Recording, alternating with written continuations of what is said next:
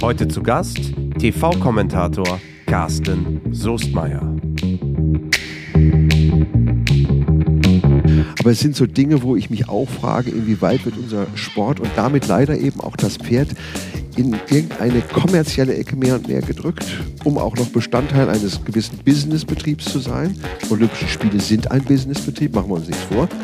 Herzlich willkommen beim WeHorse Podcast mit Christian Kröber. Im Rahmen des Hamburger Derbys habe ich mich mit Carsten Soestmeier getroffen. Er ist der bekannteste TV-Kommentator, den der Reitsport hat und er begleitet den Pferdesport schon seit mehreren Jahrzehnten am Mikrofon und ist unter anderem für seine emotionale Kommentierung bekannt, die ihm auch schon den ein oder anderen Preis eingebracht hat. Wie er dahin gekommen ist, wo er heute steht, welche Rolle die Pferde in seinem Leben einnehmen und was er ganz persönlich auch über den Status der Pferdewelt im Jahre 2023 denkt, darum geht es jetzt. Ich würde sagen, keine große Vorrede. Wir starten rein in einen höchst interessanten Podcast mit Carsten Soestmeier. Auf geht's! Hallo Carsten. Ich grüße dich, Christian. Schön, dass du bei uns bist im Podcast. Ja, sehr gerne. Ich habe schon äh, oft diesen Podcast gelauscht. Und äh, ich muss sagen, jetzt bin ich mal an der Reihe. Okay, ich hoffe, es lauschen trotzdem die Leute. Da bin ich mir sehr, sehr sicher, lieber Carsten. Und ich habe im Vorfeld lange überlegt, ich habe immer gerne so eine Dosenöffnerfrage, wie ich sie nenne. Und ähm, ich habe lange überlegt, was ich dir wohl als erste Frage stellen kann. Und du bist der bekannteste TV-Kommentator in Deutschland. Naja, also ich sage mal vielleicht einer der bekanntesten und vielleicht in puncto Reitsport, wo man mich auch gerne als die Stimme des Reitsports genau. bezeichnet. Aber ich selbst sehe mich da ganz anders. Was fasziniert dich denn daran? Was fasziniert dich daran, den Pferdesport, den Reitsport zu begleiten als Kommentator? Das Faszinierende ist ja in erster Linie wirklich die untere Hälfte, salopp gesagt, dieses Sports. Die Pferde. Natürlich haben sie alle einen Kopf, einen Schweif und vier Beine. Aber genauso wie wir Menschen, und ich finde, man sollte immer offen aufeinander zugehen und nicht mit Vorurteilen sein Leben gestalten, ist es ja das Neugierigsein auf das, was man sieht, was man erlebt und sich hineinzudenken und zu fühlen, soweit es in den bescheidenen Möglichkeiten eines Menschen wie mir auch gegeben sein kann. Und das ist, was ja nie endet. Und genau das ist doch das, was ich auch versuche, jedem immer mitzuteilen. Bleib neugierig. Denn das ist das Leben. Das Leben hat nie irgendwo mal ein Endziel erreicht. Und dann, wenn es auch in einer tollen Form dargestellt wird, im Reitsport, mit einigen Ausnahmen sicherlich auch, wo es mal wehtun kann, dann ist es doch etwas sich selbst befruchtendes. Und das ist es, was mich von Kindesbeinen an immer fasziniert hat. Und was sie auch bis heute noch antreibt, also du bist seit über 30 Jahren, bist du Kommentator, wir sind jetzt hier im Rahmen des Hamburger Derbys, äh, sitzen hier gerade in einem Hotel, in einem Konferenzraum und äh, plaudern. Das ist das Feuer, das bis heute brennt. Absolut. Und sollte ich in mir erkennen, dass dieses äh, Feuer auf Sparflamme sich reduziert oder äh, fast droht zu erlöschen, dann würde ich auch äh, die Reißleine ziehen. Aber es ist einfach äh, für mich ein, ein Daily Business mit Herzblut. Und es ist für mich auch kein Job, sondern es ist mein Leben. Wie bist du zu den Pferden gekommen? Du bist, glaube ich, mal hessischer Meister gewesen? Nein, nein, nein. Also oder, ich, oder was äh, kurz davor ich, zumindest? Ich, ich, ich habe es auch mal geschafft. Das war eigentlich so mein, mein, mein Ziel mal gewesen. Wenn du es schaffst, mit einem selbst ausgebildeten Pferd mal bei den hessischen Meisterschaften starten zu können, ist das toll. Ich war ein puppeliger Amateurreiter gewesen und äh, hatte es aber dann geschafft, auch nochmal mit 21 Jahren bei den hessischen Meisterschaften dabei zu sein die damals im wunderschönen Schlosspark von Wiesbaden stattfanden. Also ich wusste da, wo das nicht, Pfingstturnier in Wiesbaden ja, heute ja, stattfindet? aber äh, bis dahin habe ich immer gedacht, Plätze sind maximal 40 mal 80 Meter groß und dann merkte ich erst, dass Und dann kam Wiesbaden. Ja. Äh, und nein, es war alles schön, eine gute Erfahrung. Am Ende habe ich auch das Finalspringen da gewonnen, also ein S-Springen gewonnen. Ähm, aber ich hatte mich nie als besonders guten Reiter äh, gesehen. Also schon stilistisch gut, ordentlich fleißig, aber nicht irgendwie ein Jahrhunderttalent. Aber was viel wichtiger ist doch, äh, was mir der Reitsport mitgegeben hat, und das kann ich wirklich jedem nur ans Herz legen, dieser Reitsport hat mir Werte mitgegeben für mein weiteres Leben, nämlich Verantwortung mit zu, äh, zu, übernehmen, für jemanden da zu sein. Für ein Lebewesen. Für ein Lebewesen da zu sein, was äh, ganz wichtig ist, nicht nur Pferden gegenüber, sondern auch Menschen. Und äh, das ist etwas, was man mit Geld nicht bezahlen kann und deshalb bin ich meinen Eltern unwahrscheinlich dankbar, dass sie mir diese Möglichkeiten eben gaben und den Pferden. waren deine Eltern aus dem Pferdebereich? Also warst du in einer Pferdesportfamilie in gewisser Weise? Oder, oder wie, wir haben ja jetzt darüber gesprochen, was ja dann am Ende der, End, der, der Endzustand war, als du dann kurz davor warst, hessischer Meister zu werden. Aber wie bist du initial zum Pferd gekommen? Also äh, ich hatte lieber Handball gespielt. Und, äh, du kommst aus Hessen, da muss man sagen, ja, aus Schlüchtern. Ja, das stimmt. Ähm, ich bin auch ein waschechter Hesse. Man hört es nur nicht, wenn ich normal schwätze, aber ähm, wenn es mal durchkommt, dann ist es so. Nein, also Spaß auf der Kasse beiseite. Mein Vater kaufte sich dann ein Pferd, weil er in der Jugend mal geritten hatte und mein Vater Jahrgang 28, da wissen wir über die Historie, welche Schwierigkeiten sein Leben begleiteten, allein über den Zweiten Weltkrieg und die Nachkriegszeit. Und ähm, dann meinte er, so Junge, und äh, damals gab es noch keine Reithallen. Der ritt also vom Stall 200, 300 Meter auf eine flache Wiese und da wurde dann ein bisschen geritten und ich sollte mal das Pferd im Schritt zu Hause, nach Hause in den Stall reiten. Und ich hatte ehrlich gesagt das Gefühl, dass die Koordination zwischen mir und dem Pferd überhaupt nicht äh, passen würde. Und habe auch gesagt, also Papa, das glaube ich wird nicht mein Sport. Und er sagt er, gib nicht so schnell auf, mach das nochmal. Und äh, ja, irgendwie habe ich dann Feuer gefangen und, und, und äh, ich hatte immer nur vierjährige Pferde. Eigentlich sollte man ja als Anfänger eher ein ausgebildetes Pferd haben. Aber ich musste halt versuchen, mit den Pferden das gemeinsam zu lernen. Und vielleicht war es auch die Faszination, weil diese Pferde auch noch einfach nichts Schlechtes gewohnt waren was ich nicht behaupten möchte, dass Pferde immer was Schlechtes gewohnt sind. Aber so war das in einfachen Verhältnissen entstanden und äh, bis die Gesundheit mir einen Strich machte und dann äh, habe ich das Mikrofon in die Hand genommen. Rückenprobleme fand es, glaube ich, ne? Die ja, Bandscheibenvorfälle. Oder Bandscheibenvorfälle. Ähm, Nierenkoliken, meine Nieren sind abgeknickt. Also mit 21 äh, war das für mich als Vollblutsportler, der jeden Tag mehrere Pferde geritten hatte, der übrigens äh, auch als viertes Prüfungsfach damals war das möglich in äh, Sport gemacht hatte im Abitur.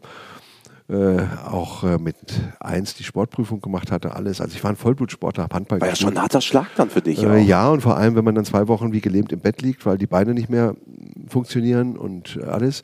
Die Ärzte mir abreden, ich sollte das äh, nicht weiter fortsetzen. Und dann habe ich gesagt, ja, okay, dann habe ich einen radikalen Cut gemacht auch.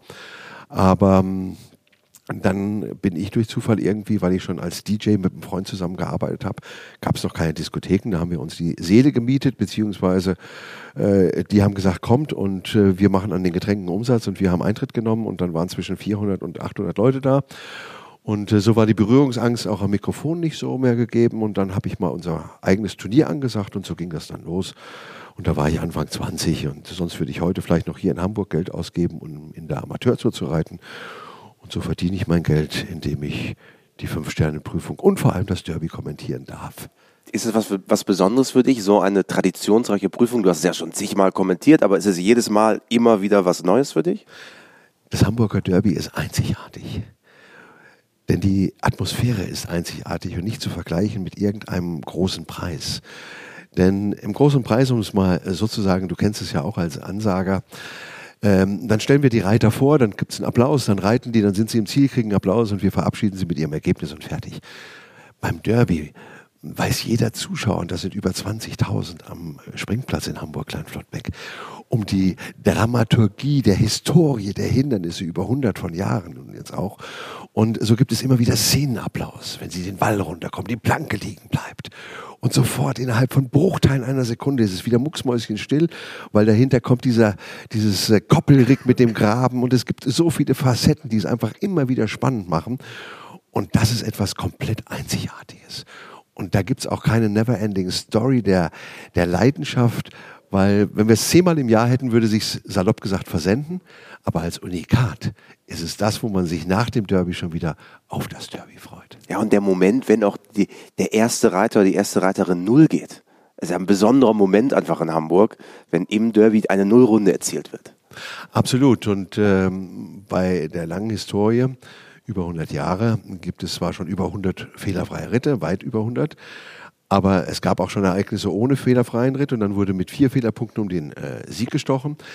Aber äh, egal, ob du hinterher mit einem fehlerfreien Ritt, wenn du da rauskommst, auch das Derby gewonnen hast oder nicht, aber in diesem Moment hast du für dich als Reiter, glaube ich, in deinem Leben etwas erreicht, was du auch nie vergessen wirst. Kommen wir nochmal zurück zu, zu deinem Weg. Du bist dann Ansager auf ländlichen Turnieren gewesen. Wie ging es dann weiter? Wie bist du Richtung Fernsehen gekommen? Ist ja noch ein Schritt von da. Also Fernsehen war nie geplant, muss ich ganz ehrlich sagen. Ähm, ich wollte mal Nachrichtensprecher werden. Beim, Hessischen Rundfunk hast du Ja, beim Hessischen Rundfunk, also beim Hörfunk, wo ich dann Ach, mittags um zwölf, nein, ja. nicht im Fernsehen, hm? Nachrichtensprecher. Und wollte dort einfach sagen, 12 Uhr Bonn, wäre es damals noch gewesen als Bundeshauptstadt, so Bundeskanzler Helmut Schmidt oder was auch immer, kommt jetzt gerade aus den USA zurück oder wie auch immer. So, dann ähm, hatte ich da auch ein Casting gehabt und damals vor, ja, das ist ja jetzt schon bald 40 Jahre her, äh, wusste keiner, was ein Casting ist. Und als ich da hinkam, waren dann auch 100 andere zum Casten und man sagte mir also, das ganze Thema wäre jetzt nicht so richtig gut gelungen. Ich hätte eine tolle Stimme und alles, aber ich sollte noch ein bisschen an meiner Phonetik arbeiten. Das war das nächste Fremdwort. Und dann äh, habe ich das auch gemacht mal irgendwann, aber das kam weitaus später. Dann habe ich also gesagt, nein, dann lässt du das mit dem Nachrichtensprechen sein und machst einfach ein bisschen Ansagen. Und dann war es äh, auf internationalen Turnieren auch losgegangen. Damals war ja die Turnierlandschaft nicht so üppig gesät wie heute an solchen Ereignissen oder mit solchen Ereignissen. Und ähm, dann lernte ich unter anderem auch diese Legende des Pferdesports, nämlich meinen Vorgänger auch in der ARD als Kommentator Hans-Heinrich Isenbart kennen, mit dem ich zusammen auf dem Richterturm saß und ansagte. Der hat damals auch schon, glaube ich, Ansage gemacht und er war Kommentator für die ARD. Genau, teilweise hat er das auch bei der Veranstaltung parallel gemacht, hörte ich so von Geschichten her, was heute gar nicht mehr möglich ist. Und dann dachte ich mir, hm, äh, ich weiß ja nicht, was die mir damals erzählen wollten, aber ich mache mich noch mal schlau, um nicht so abzufallen gegenüber diesem großen Isenbad und schaffte es dann doch privat eine Ausbildung zu machen, eine Sprecherausbildung, wie jeder Rundfunksprecher sie auch hat. Und das hat mir natürlich geholfen, so dass dann der Schritt zum Fernsehen aus dieser Situation her nochmal ein bisschen vorbereiteter war. Und da war die Initialzündung am Ende Adi Furler gewesen. Der am Ende ja auch einer der Sportschau-Mitbegründer war. Ja. Und der dich entdeckt hat sozusagen. Äh, entdeckt auf jeden Fall, weil wir zusammen mal eine Auktion in München machten, moderierten den Showabend und da trafen wir das erste Mal aufeinander. Ich hatte Jahre vorher schon als äh, Sprecher die ganzen internationalen Springen bei Pferd international gemacht. Leider jetzt immer zusammen mit Hamburg. Ich wäre gerne auch sonst immer wieder mehr. Genau, das große Turnier in München. Tolles Turnier, muss ich wirklich sagen. Aber äh, so ging das dann los und dann lernte ich Adi kennen und dann haben wir es nochmal im Herbst gemacht und dann fragte er mich, was ich denn so machen würde und erzählte ihm von meiner Ausbildung. Und Aber warst du zu dem Zeitpunkt, warst du da lediglich in Anführungsstrichen Turniersprecher? Hast du damit deine Brötchen verdient? Nein, nein, nein, das war ein Hobby. Ich habe einen ja. ordentlichen Beruf auch gemacht. Was, Bankkauf äh, nee, nee, Speditionskaufmann. Also ich habe ich hab erstmal nach dem Abitur habe ich in zwei Jahren eine Bankkaufmännische äh, Lehre gemacht, war dann noch okay. ein Jahr bei der Bank geblieben. Und dann äh, bin ich später gewechselt in den Bereich Spedition und Logistik. Da habe ich fast 20 Jahre gearbeitet. Weil deine Familie auch ursprünglich aus der Logistik kommt. Äh, auch ja, äh, das stimmt und ähm, habe das immer nebenher gemacht. Also mein Urlaub ging komplett drauf für Reitturniere. Diese 30 Tage, die ich damals hatte, wie jeder andere Mitarbeiter auch, sind komplett draufgegangen. Ich habe also, wenn ich heute auf die alten Terminpläne gucke, frage ich mich, wie hast du das geschafft, zehn, zwölf Jahre lang nicht einen Tag Urlaub zu nehmen? Aber es ging irgendwie und äh, dann, als ich gesundheitlich da auch irgendwelche Konsequenzen auch an mir erkannte, habe ich die Reißleine gezogen und habe gesagt, und jetzt machst du das, was dein Leben, glaube ich, am meisten erfüllt und habe mein Hobby zum Beruf gemacht. Da war ich aber auch schon ein paar Jahre beim Fernsehen. Aber angefangen habe ich übrigens bei RTL Plus, regional in Hessen, die gerade 1990 auf den Sender ging und habe da ein paar Kurzberichte gemacht. Über Pferdesport? Über Pferdesport, das war das Frankfurter Festhallenturnier, da habe ich damals noch Dr. HC Josef Leckermann interviewt beispielsweise oder auch schon Isabel Wert. Oder ja, damals Newcomerin sozusagen. Ja, aber, aber was für eine Newcomerin auch damals ja. schon. Und, und so ging es los und dann wurde natürlich auch der Hessische Rundfunk auf mich aufmerksam und so bin ich dann Anfang 91 gleich im Januar auch gewechselt. Und das war dann die Initialzündung für die TV-Karriere? Ja, also da habe ich dann auch mit dem TV angefangen. Meine erste Live-Übertragung hatte ich 1991 damals beim Schlossparkturnier in Wiesbaden im Großen Preis. Und mir hat keiner vorher gesagt, auf was ich achten sollte. Du weißt das schon. Gut, ich war vorbereitet, was die Kenntnisse im Reiten anbetrafen und auch was das Umfeld Reiter anbetrifft. Das hat mir geholfen, auch äh, aufgrund der eigenen Reiterei, dass ich sehr schnell den Unterschied zwischen Reiter und Pferd salopp gesagt feststellen konnte. Aber ähm, mir hat nie einer irgendwie gesagt oder eine große Ausbildung mitgegeben, das musst du als Kommentator machen oder wie auch immer. Vielleicht habe ich das Glück gehabt, dass es mir ein bisschen zugeflogen ist. Das wäre meine nächste Frage gewesen. Was braucht es denn dafür, um dann erfolgreich zu sein? Ist es dann das gottgegebene Talent? Ist es die besonders gute Vorbereitung? Ist es eine Melange aus beiden? Oder ist es einfach das kalte Wasser und los geht's? Also ich glaube, es ist einfach eine Komposition aus vielen Dingen, die du eben genannt hast. Wichtig ist sicherlich auch, dass man eine vernünftige Aussprache hat, dass die Leute einen. Das ist die Grundbasis erstmal. Also Stimme muss da sein, ja. sage ich mal. So, natürlich auch Wissen um den Sport und das mit der gepaarten Leidenschaft dann auch noch hilft. Alles andere lernt man, indem man es macht. Also das ist, glaube ich, bei jedem Beruf so und bei jedem Ding, was man macht, in Hobby oder auch äh, in einem sportlichen Belang. Man lernt ja dazu. Und ich fühle mich nicht in einem Alter, wo ich sage, ich habe alles jetzt gelernt. Es gibt immer noch Dinge, die ich mit Sicherheit hinzulernen werde. Führ uns mal durch, durch, durch so einen üblichen Tag bei dir als Kommentator. Das hat, wird sicherlich ja kaum verändert haben über die letzten Jahre oder Jahrzehnte, ist ja immer noch am Ende ein Springen, das übertragen wird. Jetzt haben wir auch schon den einen oder anderen großen Preis zusammen gemacht und ich weiß, du hast immer einen großen Ordner und zu jedem Reiter ein, äh, wie so eine Art große Karteikarte, wo du genau äh, auflistest über die Jahre auch gewachsen, welcher Erfolg, was sind die spannenden Dinge und so weiter. Wie läuft so ein Tag ab bei dir? Also so ein Tag läuft ab im Grunde genommen nur noch, dass ich jetzt äh, das Endprodukt quasi vor mir habe. Weil alles, was bis zum Turnier stattfindet, erledige ich ja zu Hause. Wie du sagst, ich habe ein Archiv. Das ist die Vorbereitung. Das ist die Vorbereitung. Ich habe ein Archiv, das jede Woche aktualisiert wird. Über 2000 äh, Reiter habe ich und Reiterinnen in meinem Archiv in den drei olympischen Disziplinen, also Dressur, Springen und Vielseitigkeit. Und das wird jede Woche aktualisiert auch, sodass, wenn ich zum Turnier fahre, auch weiß, was der am vergangenen Wochenende gemacht hat, mit welchem Pferd und, und, und. Also montags morgen sitzt du da und Montag, Dienstag sitze ich, also das ist in der Woche äh, fast zwei Tage Arbeit auch, die damit erstmal in Verbindung gebracht werden, neben den ganzen äh, Dingen, die man auch noch im Internet recherchiert und äh, an Lektüre bekommt und, und, und. Äh, so, das ist Basic. Das andere ist die Kür. Und Kür heißt, wir haben vor jeder Sendung erstmal eine Besprechung, eine Regiebesprechung mit dem Team. Da wird über die Inhaltssituation der Sendung gesprochen. Und äh, dann, ja, bereite ich mich mit der Starterliste vor, sortiere meine Reiter und setze mich da oben in meine Kabine. Sitze ich in deiner Kanzel? Und na, es ist meine, mein Arbeitsplatz. Mhm. Also sehr klein und kuschelig, äh, gefühlt etwa ein Quadratmeter oder anderthalb groß, mehr nicht. Im Sommer ist es brechend heiß und wenn es mal kalt ist, friert man sich auch den Hintern ab. Aber äh, das klingst du sofort aus, wenn du auf Sendung bist, weil dann bist du im Parcours oder im Ereignis. Und dann läuft die Sendung und dann gibt es noch eine Nachbesprechung und dann geht schon wieder um das Thema nächsten Tag.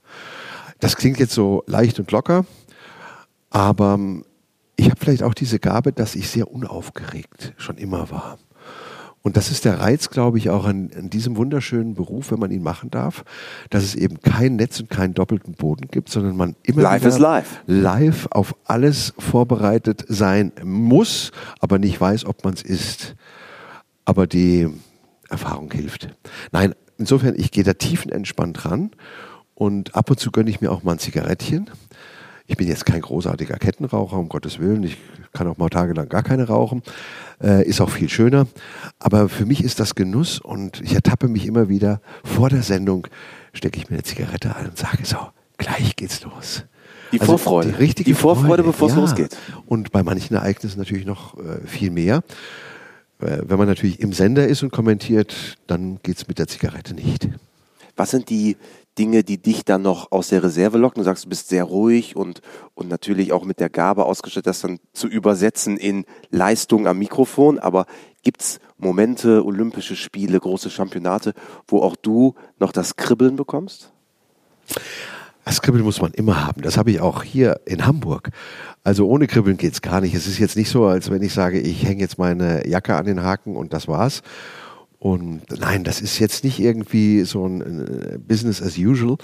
Das ist einfach immer wieder so dieses Kribbeln, aber nicht dieses aufregende oder aufgeregte Kribbeln, das ist wie beim Reiter auch, sondern es ist diese Anspannung. Die gesunde Anspannung. Die gesunde Anspannung, ja. die Vorfreude und vor allem beim Springreiten oder auch gerade in der Vielseitigkeit, ist ja jeder Kurs anders. die Herausforderung und das möglichst zu lesen auch äh, für die unterschiedlichen Möglichkeiten, die Pferde von Natur aus mitbringen. Lenke der Galoppade und, und, und, technische Umsetzung und, und, und. Deshalb, wie du sagtest, mein Anspruch als Kommentator ist es einfach nicht, von oben herab den Sport für die Hörerinnen oder Zuschauerinnen und Zuschauer zu diktieren, sondern zu übersetzen. Sie ein bisschen mitzunehmen, wo der Fachmann natürlich sagt, ja, sehe ich auch, aber der Laie vielleicht äh, ein ganz neues Interesse und eine andere Blickweise auch bekommt. Und wenn mir das gelingt, dann ist mein prioritäres Ziel auch ganz gut gelungen. Ist das auch das, das Besondere in gewisser Weise, dass den Pferdesport auch ja, in gewisser Weise auszeichnet, dass wir Laien auch begeistern müssen dafür, weil es eben nicht, gerade wenn ich jetzt als Laie Dressur schaue, da bist du ja äh, nach Aachen, äh, muss man eigentlich nur die äh, 1 Live O-Ton-Charts anhören. Da bist du immer drin, weil du bist bekannt dafür, dich blumig auszudrücken, auch Leute davon zu begeistern, die das vielleicht das allererste Mal schauen. Ist das auch eine gewisse Aufgabe, die du auch in deinem Repertoire siehst, den Laien mitzunehmen, was ja gar nicht so einfach immer ist? Also in erster Linie müssen wir ja mal unterscheiden, wo wir gerade auf Sendung sind. Sind wir regional auf Sendung, wie jetzt hier in Hamburg auch im NDR-Fernsehen, dann haben wir eine viel höhere Zuschauerresonanz bei schon reitsportaffinen Menschen, also die auch vielleicht selbst Turniere reiten oder auf jeden Fall Pferde haben. So, gehen wir dann wie am Sonntag mit dem Derby auch in die ARD, ins erste Programm dann kehrt sich das Verhältnis natürlich radikal um. Dann haben wir ganz viele Laien dabei oder auch in Aachen und gerade auch bei Championaten, vor allem bei Olympischen Spielen. Wenn da sechs, sieben Millionen zuschauen bei Olympischen Spielen, dann sind das vielleicht zwei Millionen Reitsportaffine Menschen, aber vier bis fünf Millionen, die damit nichts am Hut haben. Und wenn die am Ende sagen, boah, wir gucken wieder, dann habe ich nicht für mich, darauf kommt es mir gar nicht drauf an, sondern für den Sport was erreicht. Das ist auch mit allen Auszeichnungen, die dann auch mal schon mal kamen, äh, ist es für mich nie eine Auszeichnung für mich, sondern eigentlich immer eine Auszeichnung für den Sport, dass er besser wahrgenommen wurde. Und das macht mir Freude. Und ist es dann am Ende auch, wie du sagst, wenn du jetzt NDR machst, und das ist hier, das sind ja die Bundesländer Niedersachsen, Hamburg, Bremen, Schleswig-Holstein und Mecklenburg-Vorpommern, ist das dann im Stil her für dich auch ein bisschen anders? Ist das dann regional verwurzelter, während in der ARD, ARD das ein bisschen breiter und, und größer ist? Eigentlich nicht, weil äh, ich muss mich auch manchmal schlau machen über äh, Starterinnen und Starter, die ich vorher noch nicht gesehen hatte. Und das heißt was. So, also der Zuschauer kennt fast gar keinen, außer ganz große Namen, also muss ich ihm die ja näher bringen. Aber das ist auch wieder das Reizvolle an, an, an dieser Arbeit, wieder was Neues zu erleben, was Neues kennenzulernen, neue Menschen dann auch kennenzulernen, mit ihnen vielleicht auch zu sprechen und über ihr Pferd zu sprechen. Aber äh, das ist für mich vollkommen Schnurz, wo es gesendet wird. Weil der Anspruch, den ich an mich selbst richte, ist immer genau derselbe.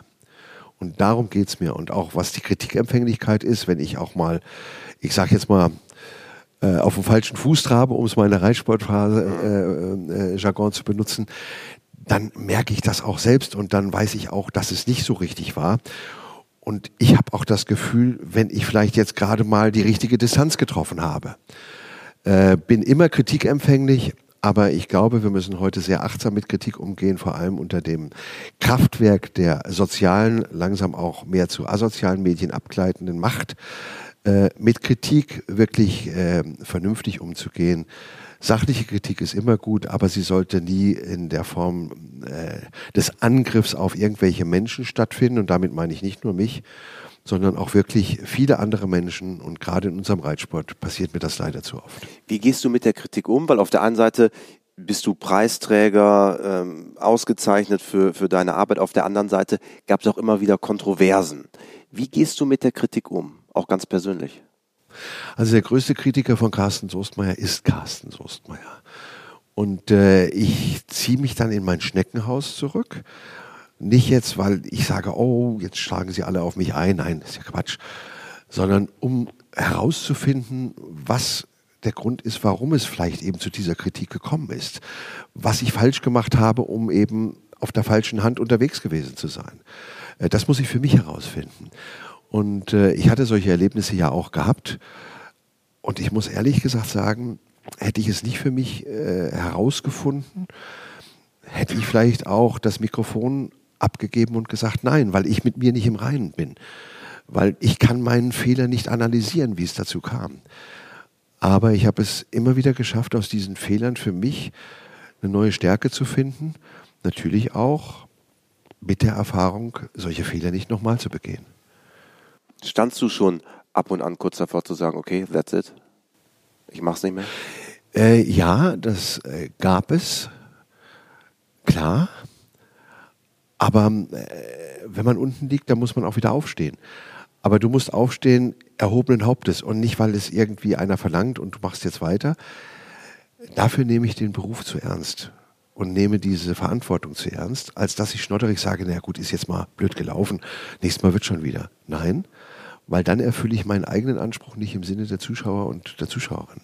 Und das ist das Wichtigste für mich. Und vor allem im Sinne der Pferde. Wie gehst du dann damit um? Ist es dann ein paar Tage Kopf einziehen und den Shitstorm vorüberziehen lassen? Wie, wie, wie ist der Ansatz dann? Also, die schlimmste Situation war natürlich mein Kommentar damals in Rio über Frau Krajewski, wo ich so tief enttäuscht war. Ich möchte das jetzt auch nicht äh, en Detail jetzt ausbreiten. Äh, das ist mir einfach entglitten in meiner Enttäuschung und einen darin auch entstandenen Unmut auch, wo ich mich dann auch wirklich äh, fragte, wie kann der sowas passieren? Und das ging nicht ein paar Tage, das ging Monate. Ich bin morgens aufgewacht und habe daran gedacht. Ich habe den ganzen Tag nur daran gedacht. Ich bin damit ins Bett gegangen mit Selbstvorwürfen, äh, mich geschämt, dass es so äh, etwas mir entglitten ist, bis ich für mich die Formel fand, warum es passiert war. Das hat Monate gedauert. Und Gott sei Dank hatte ich diese Monate auch mal Zeit, nicht am Mikrofon so präsent sein zu müssen. Und das war zum Beispiel eine Situation, wo ich sagte, wenn du diese Formel nicht findest, dann lass es lieber, weil dann läufst du Gefahr, dass es dir vielleicht wieder passiert. Aber ich habe die Formel gefunden und ich muss sagen, dass ich aus, dieser, aus diesem Fehlschlag eigentlich für mich stärker geworden bin. Für den Sport. Und Corona hat das Übrige dazu getan, denn Corona hat uns doch alle gelehrt, dass wir ja unser Leben nur noch als Selbstverständlichkeit hinnehmen oder hingenommen haben und gar nicht mehr wahrnehmen, dass das Leben doch eigentlich mit all den Herausforderungen auch, die es mit sich bringt, doch ein riesengroßes Geschenk ist. Und das hat für mich eine ganz andere innere Mitte bewirkt, wo ich noch glücklicher bin, es als Geschenk wahrzunehmen und mit noch größerer Verantwortung. Aber ich bin einer, der, das merkt man auch, glaube ich, jetzt, äh, das nie vergessen wird. Ich werde es mir nie verzeihen, aber du musst natürlich auch den Abwurf dann irgendwann analysieren und hinter dir lassen. Was hat die Corona-Zeit mit dir gemacht? Da war ja auch für dich als Kommentator, es gab keine Turniere mehr, das, das, keine das Ansagen, keine Moderation. Leben ist ja zusammengebrochen, es gab ja nichts mehr. Ja, äh, natürlich das eine ist der finanzielle äh, Aspekt. Man verdient jetzt nichts, okay. Gut, jetzt bin ich in einem Alter, wo ich auch eine gewisse äh, Rücklagenbildung hatte und deshalb nicht immer morgens vor dem leeren Kühlschrank dann stand. Aber was ja das Schlimme war, dein Leben geht auf Null oder unter Null. Und allein diese sozialen Kontakte, äh, nicht nur beruflich, sondern auch insgesamt im Privatleben, wurden ja so stark reduziert. Und am Ende hast du ja gar nicht mehr gewusst, auch in unserem Sport, wer ist überhaupt noch wo mit seinem Pferd unterwegs mal vielleicht? Wie wird er wieder zurückkommen aus Corona? Wie wird der Sport zurückkommen? Allein diesen hippologischen Aderlass, den wir ja erlebt haben in der Infrastruktur unserer Turniere, vor allem leider auch auf der ländlichen Ebene, wo Veranstalter drum kämpfen, überhaupt wieder Tritt zu fassen. Und das bereitet mir Sorge und das wird mir immer Sorge bereiten, auch selbst dann, wenn ich nicht mehr beruflich ähm, in diesem Sport unterwegs bin und Geld damit verdiene, das steht für mich hinten. Für mich steht immer das Interesse für den Sport im Vordergrund. Und das alles hat, glaube ich, nicht nur mir, sondern uns allen doch irgendwo gezeigt, dass diese Dankbarkeit eher vor der Selbstverständlichkeit stehen muss und damit vielleicht auch in dieser Dankbarkeit auch eine gewisse Eigenverantwortung mal wieder mit an den Tag gebracht werden muss. Und deshalb finde ich es wahnsinnig bemerkenswert, wenn so viele Menschen auch einfach sagen, ich gehe da ehrenamtlich rein, ich mache was und tue was. Das finde ich so grandios. Und für mich ist nicht der Olympiasieger, der dreimal Gold gewonnen hat, der tolle Mensch. Für mich ist der ein toller Mensch, der ein toller Mensch ist, der einfach äh, toll mit seinen Pferden umgeht, der auch mir zeigt, dass er über Kontinuität in dem, was er macht, auch das zum Ausdruck bringt, was wir an Meriten letztendlich auch erleben. Und Erfolg ist zweitrangig. Die menschliche Komponente und der Umgang auch innerhalb der Gesellschaft und vor allem mit seinem Partner. Das ist für mich das, was das Wichtige ist. Und ich laufe keinem Olympiasieger hinterher. Ich freue mich, wenn ich nette Menschen kennenlerne. Aber es gibt viele Olympiasieger, die ganz nette Menschen sind. Das, was du ansprichst, ist ja genau das, was eigentlich der Pferdesport als Asset hat. Also als, als absolutes Pfund, mit dem er eigentlich wuchern kann. Diese Faszination, dieses Zusammenspiel zwischen Mensch und Pferd. Wir sprechen hier im Podcast auch viel über die Zukunft des Pferdesports. Wenn wir jetzt aus deiner Sicht und mit deiner Erfahrung mal fast forward fünf Jahre machen, das Jahr 2028. Wo steht der Pferdesport dann? Der Pferdesport steht, äh, da wir ja auch über große Sportereignisse schon gesprochen haben, und das Größte ist nach wie vor das Ereignis der Olympischen Spiele. Da müssen wir uns nichts vormachen. Das ist das bedeutendste Sportereignis der Welt, was bis 2028 auch noch den Reitsport im Programm haben wird, definitiv. Das ist gesichert, das, das ist so, ja. Aber ich mache mir schon Sorgen, wenn man ähm, äh, Reglements, Vergewaltigungen äh, vornimmt, äh, wie es zum Beispiel in Tokio im Springsport der Fall war, dass man ein Einzelspringen vor dem Mannschaftsspringen macht. Kompletter Nonsens. Gott sei Dank wird man das in Paris nächstes Jahr wieder anders machen. Aber es sind so Dinge, wo ich mich auch frage, inwieweit wird unser Sport und damit leider eben auch das Pferd in irgendeine kommerzielle Ecke mehr und mehr gedrückt, um auch noch Bestandteil eines gewissen Businessbetriebs zu sein. Olympische Spiele sind ein Businessbetrieb, machen wir uns nichts vor. Das ist ein sehr kostenintensives Unternehmen. Da werden viele Gelder auch gezahlt, äh, auch für Rechte und allem, nicht für Athleten, die dann irgendwelche Medaillen gewinnen. Aber es darf nie auf Kosten eines Pferdes eben gehen oder auch nie auf Kosten des Sports. Und ich muss mich auch hinterfragen, inwieweit auch Anforderungsprofile dann ausreichen, um bei Olympischen Spielen wirklich auf die Planche, sage ich, zu gehen. Denn wir haben sie ja in anderen Disziplinen auch. Und wenn ich als 100-Meter-Läufer mit 10,5 Sekunden ins Ziel komme, dann sehe ich die Olympischen Spiele mit dem Fernglas im Fernsehen. Und äh, das muss vielleicht auch ein bisschen weniger Masse, sondern mehr Klasse sein, um einfach auch den Leuten zu zeigen, natürlich, wir sind kein elitärer Sport, wird ja immer wieder gesagt äh, was ist elitär? Äh, das sind Leute, die Talent haben und nicht alle sind mit dem Scheckbuch eines Milliardärs unterwegs und dann haben sich das erarbeitet, haben auch ein bisschen Glück. Ganz klar. Aber wenn wir mal bedenken, dass wir Hunderttausende von Pferde auf der Welt haben, aus tollen Zuchtgebieten, aber es vielleicht nur 50 Pferde auf der Welt gibt, die die Möglichkeit haben, Olympiasieger im Springsport zu werden und nur zwei die Möglichkeit haben, in der Dressur zu werden, dann sehen wir doch, wie klein dieser Kreis ist. Und den können wir auch nicht künstlich aufblähen, weil wir Reglementsveränderungen machen und sagen, wir müssen mehr New Entries an anderen Land Ländern zulassen. Weil das schwächt den Sport, das bringt ihn auch in, in, in Misskredit, weil wir dann auch unter Umständen schlechtere Bilder sehen, weil die Menschen einfach mit ihren Pferden auch überfordert sein könnten. Und da befürchte ich, wenn wir da nicht eine vernünftige Reißleine finden, um es in vernünftige Bahnen wieder zurückzubringen, wir sind jetzt nicht auf einem komplett falschen Weg, dann könnte 2032 der Reitsport unter Umständen nicht von sich aus schon gleichgesetzt sein. Was für den Reitsport, glaube ich, ein sehr, sehr großes Problem darstellen könnte, weil dadurch natürlich eine enorme Aufmerksamkeit und am Ende dieses äh, am Ende diesen Ritterschlag, wir sind olympisch, auch dann nicht mehr haben wird.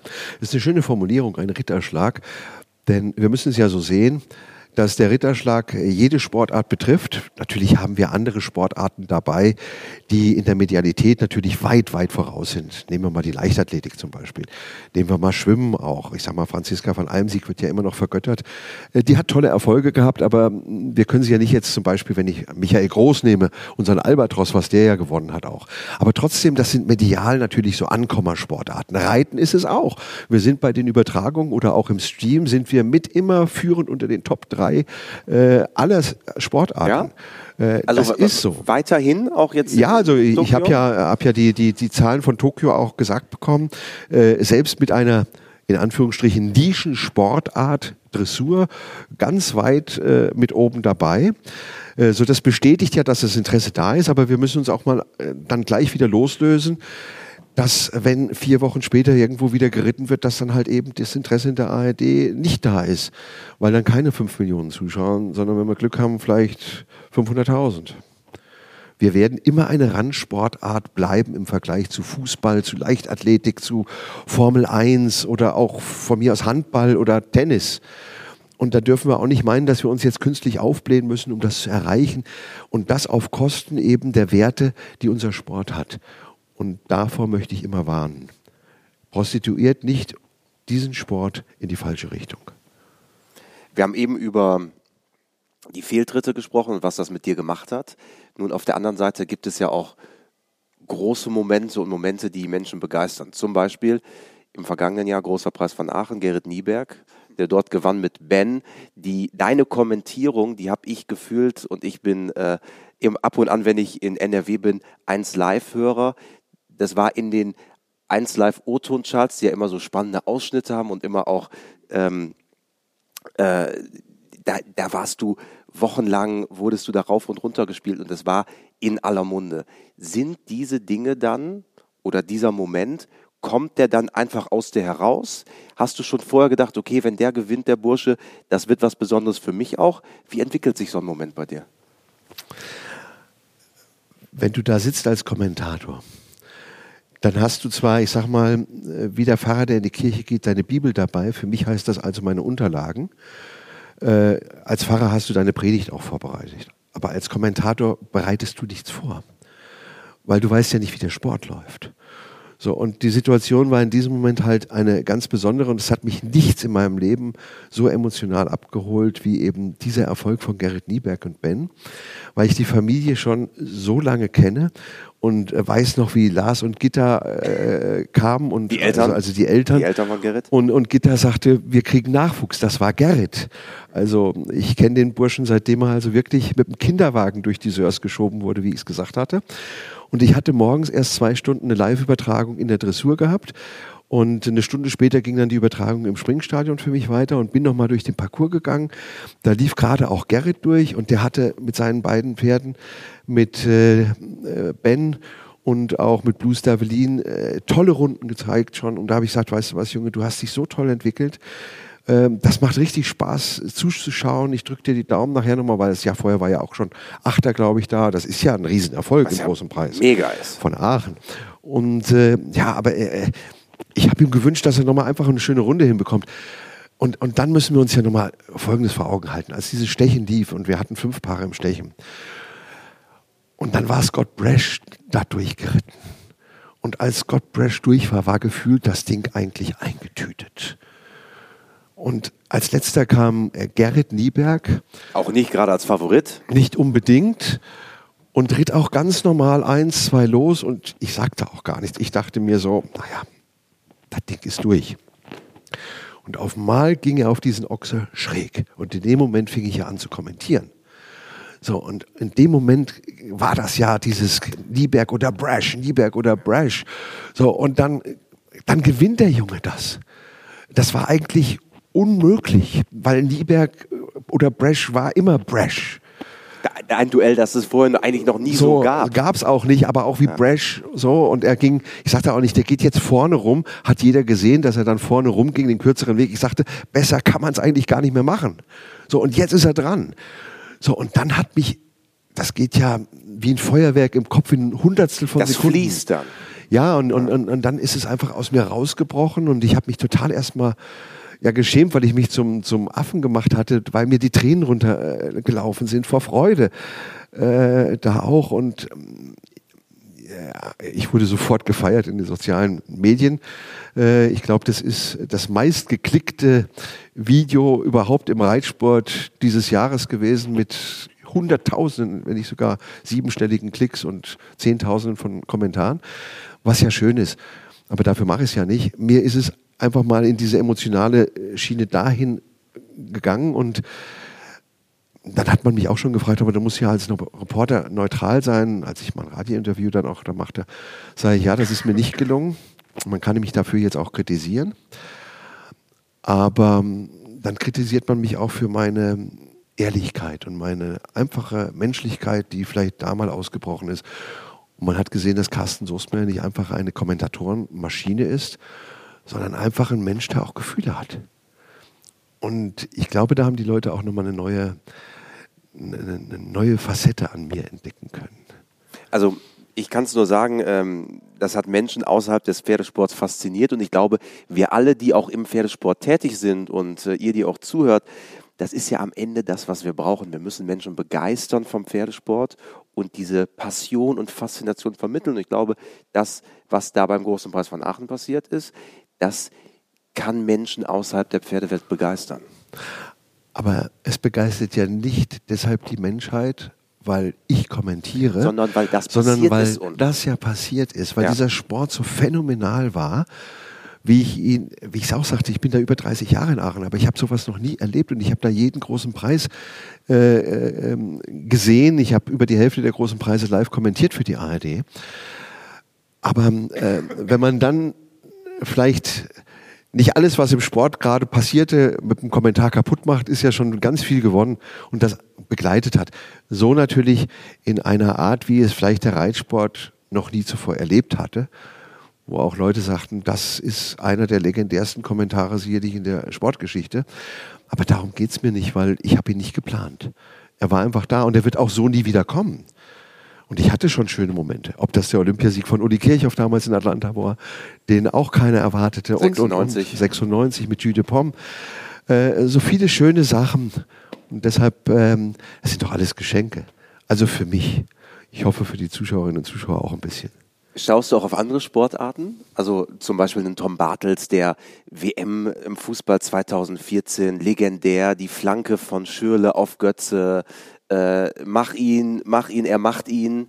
Also Tom Bartels Schaust ist, du auf äh, sowas auch? Tom Bartels ist ein Weltklasse-Kommentator einfach. Äh, ein toller Mensch, hat eine tolle Art, eine tolle Stimme, einfach super. Also ich schätze ihn sehr. Ich glaube, das beruht auch auf Gegenseitigkeit. Ähm, damals habe ich noch Fußball geguckt, ja. Äh, den Schmarrn gucke ich mir leider Gottes jetzt nicht mehr so Verständlicherweise, muss man sagen. Äh, nein, aber ich bin ja auch nur Hesse, also ich komme aus dem Middle of Nowhere, ich bin Eintracht Frankfurt-Fan. Aber dann waren die äh, letzten Ich bin Jahre Kummer für dich ja in gewohnt Ordnung. und äh, ab und zu auch mal alle 42 Jahre darf man sich freuen. Nein, also man muss sich auch mal selbst auf die Schippe nehmen. Aber ich bin jetzt nicht so ein absoluter Fernsehgucker. Überhaupt nicht. Und ähm, was ein bisschen schade ist, auch wenn man Olympische Spiele kommentiert, es bleibt kaum Gelegenheit mitzuverfolgen, was woanders stattgefunden hat. Weil man einfach so im Tunnel ist. Ja, weil man äh, selbst stundenlang ja auf dem Sender ist und irgendwann ist auch mal der Kaffee auf und dann kriegst du irgendwo noch mal vielleicht in der Nachricht mit oder irgendein Kollege sagt, ah, wir haben hier eben auch eine Medaille in Kanu geholt oder was auch immer. Äh, ich glaube, der Zuschauer kriegt mehr mit als wir Reporter bei den Olympischen Spielen von anderen Sportarten. Aber jetzt, wenn man Tokio ganz konkret nimmt, du bist ja dann vor Ort in Tokio oder sitzt du hier in Hamburg äh, quasi im Sender und kommentierst von hier? Also in, in, äh, in diesem Fall, was Tokio anbetrifft, war es eine andere Situation. Geplant war ja 2020, als wir noch kein Corona auf der Agenda hatten. Und äh, da wären wir eigentlich alle in Tokio gewesen. Ich sage jetzt mal 90 Prozent in Tokio, 10 Prozent Manpower in Germany. Äh, durch Corona war es genau umgekehrt. Wir haben also mit dem ZDF zusammen ein, ein Joint Venture sowieso bei Olympischen Spielen. Das ZDF hat ein tolles äh, Studio mit Kommentatorenkabinen in Mainz auf dem Lerchenberg für ARD und ZDF gebaut. Bis auf eine Handvoll Reporter und auch die Moderatorinnen und Moderatoren, die in Tokio waren, waren alle anderen wirklich in Mainz. Also wir haben alles aus Mainz kommentiert. Und ich hatte meine Verbindungsquellen nach Tokio, wo ich dann mal eben telefoniert hatte oder mal geskypt hatte und, und, und, um ein bisschen äh, informiert zu sein. Das war eine neue Erfahrung. Ähm, nicht ganz so glücklich, aber ich glaube, wir haben es alle gut hinbekommen. Aber es war brillant gelöst. Große, große Anerkennung, was ARD und ZDF da geleistet hatten. Perfekt. Aber wir haben dafür auch nicht in der Käfighaltung gelebt, wie unsere Kollegen, die 14 Tage in der Vollquarantäne waren. Wir haben eben hier ähm, im Vorgespräch ein bisschen auch ähm, über dein Leben geplaudert und vor allen Dingen über die Pferde. Und du hast im Vorfeld gesagt, es gibt ein Pferd deines Lebens. Und da habe ich gemerkt, da glitzerte es förmlich in den Augen. Wer ist dein, das ja gut, Pferd sag mal, es Lebens? gibt, es gibt sicherlich immer so, so ein Pferd des Lebens oder ein Hund deines Lebens oder was äh, für jeden. Und äh, ich glaube auch, ich, ich habe ja auch eine Serie bei mir mit meinem Format Soße on Tour, was ich ja habe. Ähm, über Geschichten kann man ja auch auf meiner Homepage nachlesen. Das Pferd meines Lebens von Hugo Simon, von Paul Schockemöhle und, und, und. Äh, gut, da kann ich jetzt mich nicht vergleichen, aber darum geht es doch gar nicht. Sie, jedes Pferd oder äh, jedes Pferd hat doch seinen Wert. Ein Wert eines Pferdes wird ja nicht definitiv äh, oder definiert über die Erfolge sondern über das, was es mir gibt, seine Persönlichkeit und alles. So, und für mich war das mein Pferd Cassius gewesen. So, den ich dreijährig bekam, danach gerade der Sattel drauf und mit dem bin ich dann das erste Mal in Out geritten. Ähm, am zweiten ist er vorbeigerannt, das war für ihn viel schlimmer und ich habe, glaube ich, fünf Runden in der Halle gebraucht, um ihn durchzuparieren, wieder zum Trab und endlich im Schritt zu haben, weil er maulig war wie die Sau, salopp. Aber äh, später haben wir auch mal ein Essspringen gewonnen. Nein, aber das macht es ja nicht aus, weil dieses Pferd habe ich abgöttisch geliebt. Und äh, das ist es doch, und das versuche ich auch mitzugeben. Freunde, Pferde geben uns was. Nicht die Schleife am Kopf, sondern die geben uns etwas und, und das kann man mit Geld nicht bezahlen. Und Entschuldigung, wenn ich jetzt, aber ich bin halt so ein bisschen am Wasser gebaut da auch, aber ich muss sagen, wenn wir das einfach mal auch verinnerlichen würden, was uns Pferde geben, ohne einen Leistungsgedanken im Vordergrund zu haben. Und ich sage immer, bitte beherzigt doch zunächst erstmal eins. Der Rücken eines Pferdes ist weder ein Arbeitsplatz noch ein Sportplatz, sondern er ist immer ein Ehrenplatz. Und wenn wir damit anfangen, und wir wissen, dass es ja auch für die Top-Sportler auch so gehandhabt wird, sonst würden Pferde nicht 17-, 18-jährig noch bei Olympischen Spielen gehen und Medaillen gewinnen und mit 30 noch auf der Weide rumlaufen. Wir hören immer nur Negativmeldungen. Es gibt Pferde, die im Stall als Freizeitpferd ein wesentlich schlechteres Dasein fristen als als Top-Sportler. Und Pferde sind eben auch Sportler, wie wir Menschen auch. Hobby-Leistungssportler. Aber egal, ich bin kein besserer Mensch, weil ich auf Turniere gehe. Mein Pferd ist kein besseres Pferd, weil es auf Turniere geht. Jedes Pferd, ob es ein Haflinger ist, ob es ein, was weiß ich, ein Connemara-Pony ist, ob es ein Tinker ist, ob es ein Vollblüter, egal was auch immer, hat doch seine Faszination und seinen Wert. Und das macht's aus. Und wer das für sich nicht verinnerlicht, der wird auch nie mit dem Herzen genau da sein, wo er eigentlich gerne sich aufhält, nämlich im Stall. Und das ist es, was uns alle abholen muss. Und das ist vielleicht auch diese Sentimentalität, die ich habe. Hans-Heinrich Isenbart hat früher immer die Sendungen beendet mit Vergessen Sie die Pferde nicht. Ein faszinierender Satz. Ähm, ich glaube, das ist eine vornehme Pflicht, dass wir die Pferde nie vergessen. Und ich sehe es auch als eine vornehme politische Pflicht, dass wir die Pferde nicht vergessen, als Kulturgut, nämlich besonders wenn es darum geht, uns auch Land- und Hauptgestüte in unserer Republik zu erhalten. Das ist eine vornehme Pflicht ist das am Ende auch das Besondere und die Essenz der Verbindung zwischen Mensch und Pferd, diese Partnerschaft und dieses besondere Band, was existiert, von dem, das du ja gerade so beschrieben hast? Klar, man muss ja auch nicht meinen, dass man zu jedem Pferd denselben optimalen Draht hat. Man hat es ja auch nicht zu jedem Menschen. Also ich glaube, man steht nicht vorm Altar und sagt so, wie beim Bachelor, hier gibt es zehn Frauen und welche werde ich jetzt genau, gleich heiraten? Welche wähle ich jetzt aus? Äh, so, also ja. ähm, ich bin dann lieber für das, was man auch wirklich empfindet und nicht irgendwie aufgrund irgendeiner Glücksspirale dann am Ende auf einen zukommt. So, manchmal muss man sich auch zusammenraufen und dann wird man ein Dream Team. Aber äh, die Chance zu geben, jedem, ob Mensch oder Tier, äh, und vor allem sich auch dem Pferd mal zu öffnen und dem Pferd auch mal zu sagen, ja, ich verstehe, was du meinst. Ich sage immer, die Augen eines Pferdes sind der Zugang zu seiner Seele. Und, und das müssen wir erkennen. Wir müssen an Pferde rangehen, wir müssen sie lesen, wir müssen ihr Verhalten, ihre Körpersprache, ohne jetzt Frau Tellington Jones oder wer auch immer zu sein oder der große Pferdeflüsterer. Aber ich glaube, das sind so viele einfache Dinge, die unser Leben als Mensch auch begleiten, die wir einfach nur mit Pferden auch kommunizieren müssen. Und nie dürfen wir eins vergessen, Respekt vor jedem anderen zu haben. Das Spannende ist ja auch, dass du quasi in den vergangenen Jahren auch nochmal den Pferden wieder näher gekommen bist, denn zusammen mit deiner Lebensgefährtin betreibst du inzwischen im Hessischen einen Stall. Ja, das, äh, da bin ich, ich sag jetzt mal, wie die Jungfrau wie zum, die Jungfrau Kinde, zum Kinde. Kommen. Äh, gut, das hat meinen Horizont auch ein bisschen erweitert, der jetzt nur mit dem Turniersport sich beschäftigt und jetzt auf der Freizeitebene unterwegs ist. Äh, ein Stall, in dem wir sehr viel auch schon noch verbessert haben und noch weiter verbessert wird. Also ein kleines Paradies, muss ich sagen, schön gelegen, sehr schön ruhig, gleich um den Stall drumherum hektarweise auch äh, Weiden äh, mit einer großen Reithalle, mit tollen Boxen, mit Außenplatz und allem. Ähm, und das, das, das Schöne ist dieses Kaleidoskop in diesem Stall. Diese Community, natürlich erster Linie schon eher weiblich geprägt.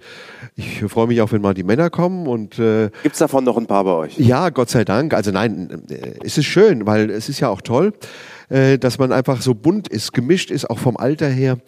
Und äh, da reden wir nicht über Ludger Beerbaum oder Isabel Wert, sondern da reden wir über, was weiß ich, den, den Haffi da oder was weiß ich, den Friesen da. Den, den Tinker dort. Ja, es ist aber doch schön. Ja.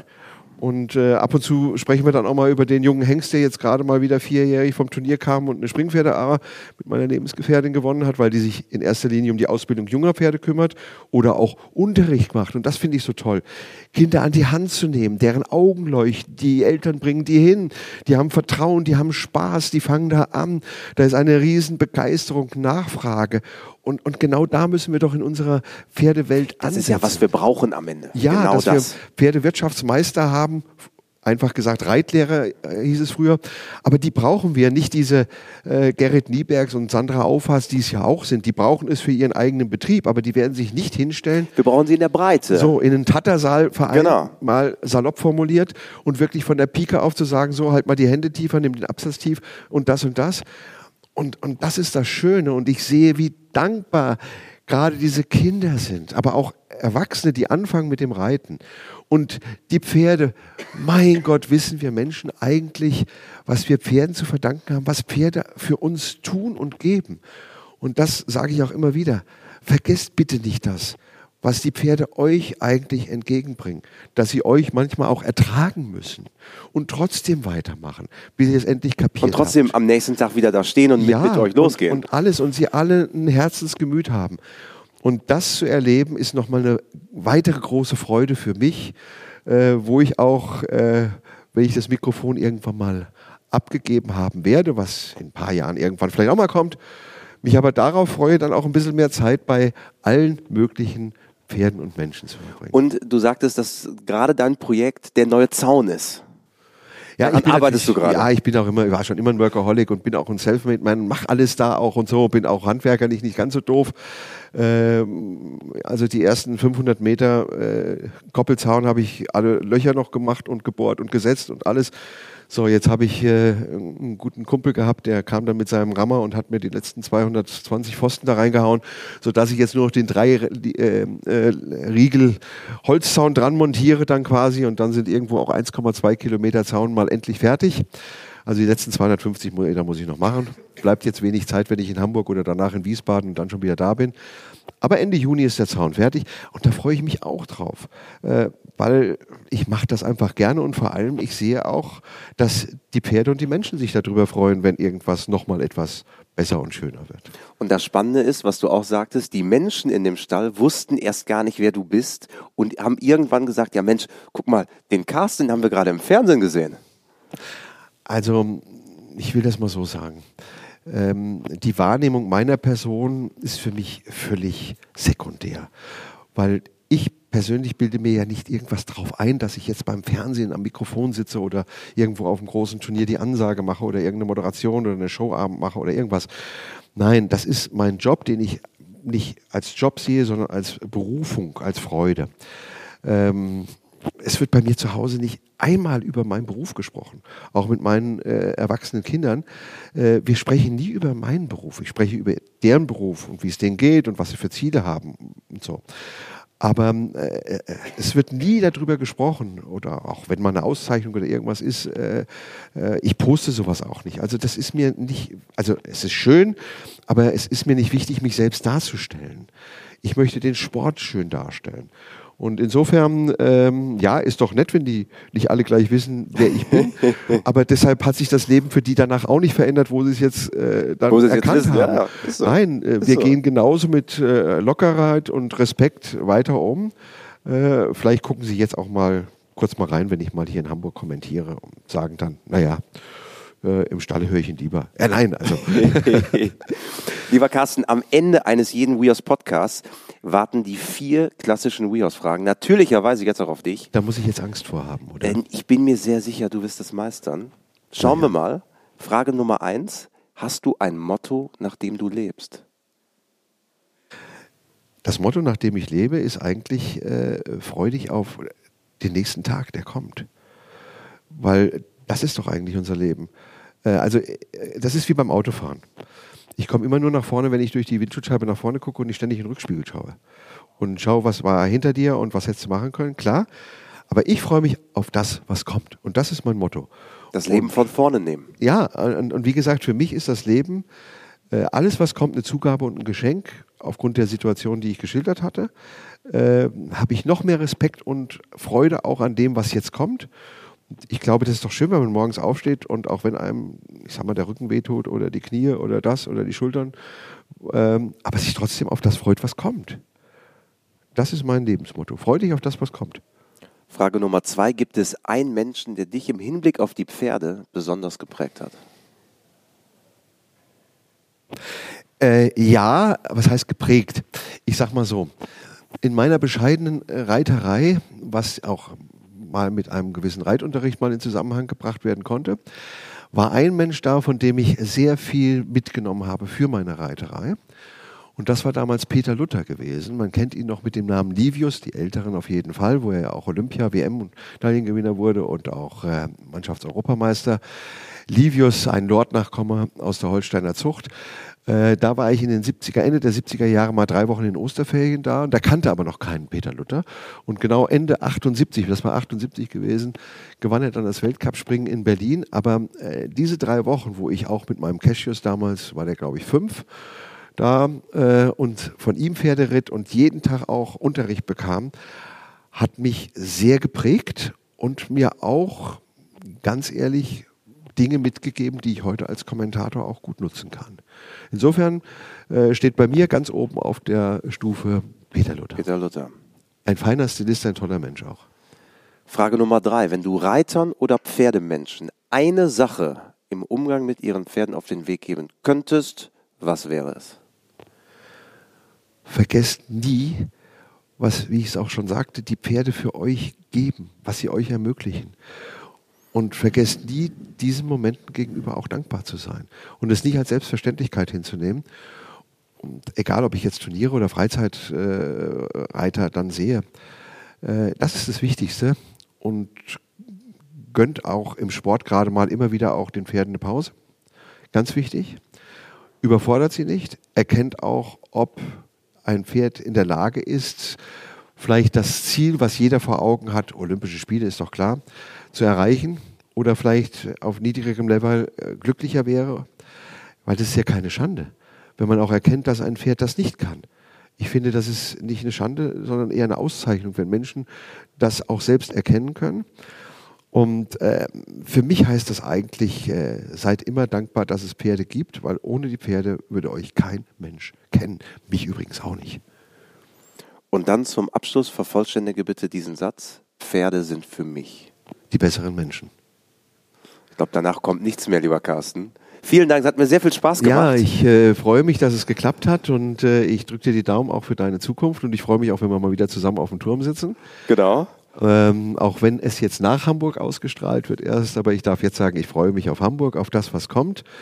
Und äh, ich sage allen Hörerinnen und Hörerinnen, bleiben Sie mit Freude dabei und vor allem bleiben Sie wohl auf. Und in diesem Sinne, bis bald bei den Pferden. In diesem Sinne, lieber Carsten, Dankeschön. Ciao. Ciao.